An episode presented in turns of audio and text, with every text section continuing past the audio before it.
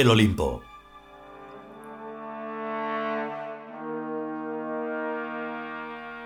Trigésimo sexto capítulo. Segunda parte.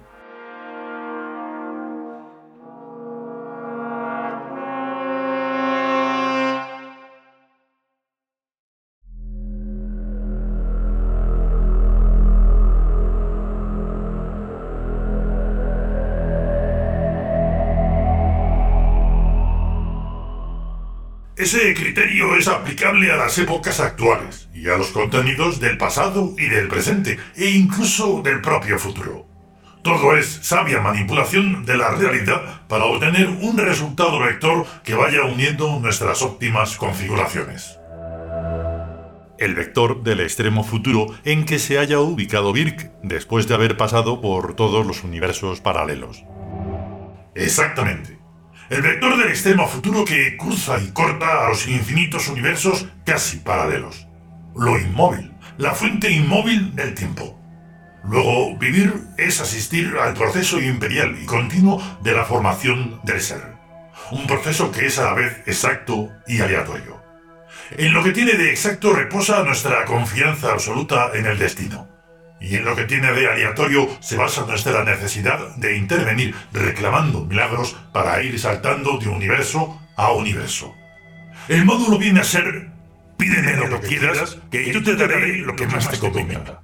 Pero pídeme, porque si no lo haces, si no contaras con mi divina intervención extraordinaria, estarías solo e indefenso a merced de la lógica de un solo universo. Y pasarías a formar parte de la masa histórica. Nos conviene, pues, orar y pedir milagros y forzar al control divino de Vic a estructurar la realidad ontológica en función nuestra. O sea, nos conviene servir a Vic de punto fijo referencial en su manipulación de la masa histórica. Un punto referencial que debe permanecer siempre en perfecto equilibrio, sin notables oscilaciones, sin más alteraciones ni cambios que los que aumenten e intensifiquen su carácter referencial fijo. Se me está ocurriendo una nueva ley. Si queremos reducir al mínimo nuestra cantidad de movimiento fenomenológico, tendremos que aumentar al máximo nuestra cantidad de movimiento psicológico, para así compensar la cantidad total de movimiento con una intensa vida mental. A lo mejor están en razón inversa. Efectivamente. Si repasamos nuestras biografías, vemos que son extremadamente pobres en referencias históricas. A nosotros no nos sucede nunca nada espectacular ni comentable. Ni siquiera poseemos un repertorio de experiencias vulgares como la gente que hace turismo todos los años y siempre que puede. Nada de eso. Nuestras vidas cotidianas son rutinarias, rítmicas, siempre iguales a sí mismas, como es normal en la gente que vive en un monasterio. Por eso nuestras anécdotas son tan sutiles e inaprensibles que no tendrían lugar ni en las páginas del diario de un adolescente. Y sin embargo, desde que nacimos, nuestras almas están viviendo al límite de la intensidad soportable por los seres humanos, tanto en lo que respecta a las vivencias agradables como a las vivencias desagradables, en una historia espiritual y secreta. ¿Y cómo explicar nuestras vidas antes del encuentro y después del encuentro?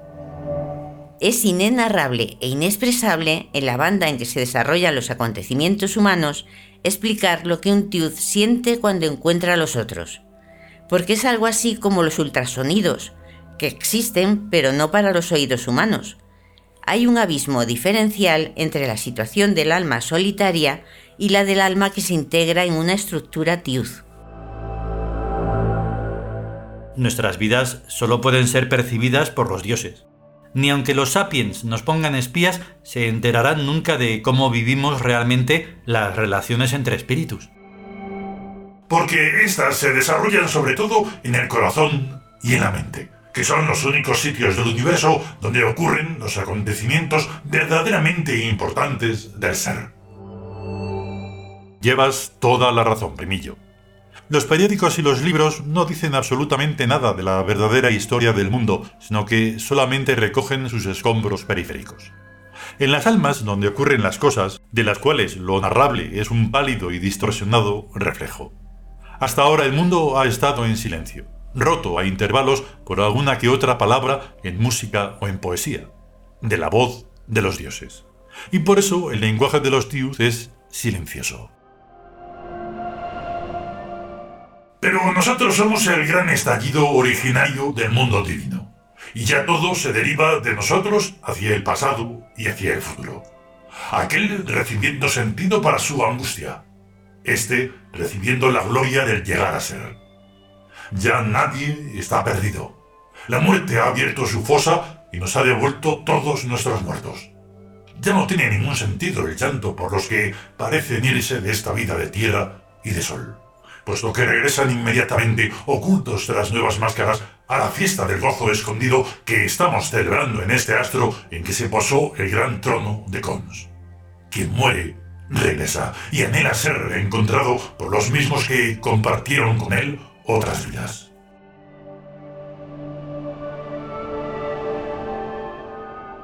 Esto es ya poesía y vida, realismo fantástico y realidad cotidiana. Me gusta escudriñar en la mirada de los niños, hasta atisbar en sus almas recién reencarnadas, por si acaso me encuentro algún conocido. Hasta ahora, la verdad es que ni uno. ¿De dónde vienen los niños? Antes se nos decía que de París, pero ahora lo exacto es decir que los niños vienen del cementerio o de los depósitos de cadáveres o morgues. Sí, pero más exacto todavía sería decir que los niños vienen de la muerte, directamente, sin pasar siquiera por el cementerio ni por la morgue. Y es que es así. En el espacio-tiempo interior no hay más distancias que las mentales, ni más recorridos que los procesos que el yo de la conciencia personal sigue en sus cambios de cuerpo. El yo es el mismo de siempre, pero en otro cerebro y en otro cuerpo. Por tanto, el proceso consiste en ir acostumbrándose a las nuevas circunstancias, al nuevo cuerpo, a la nueva familia, al nuevo entorno y en la recuperación paulatina de la vivencia reencarnacional personal. La gente se divide en dos clases. Los que están seguros de haber reencarnado y los que no están seguros de haber reencarnado. Esa distinción es la más profundamente específica. El primer grupo es el de los Tiud y el segundo grupo es el de los Sapiens.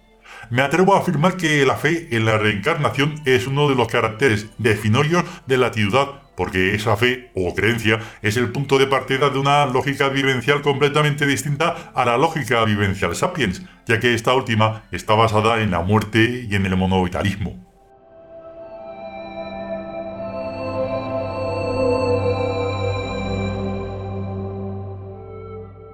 Continuará.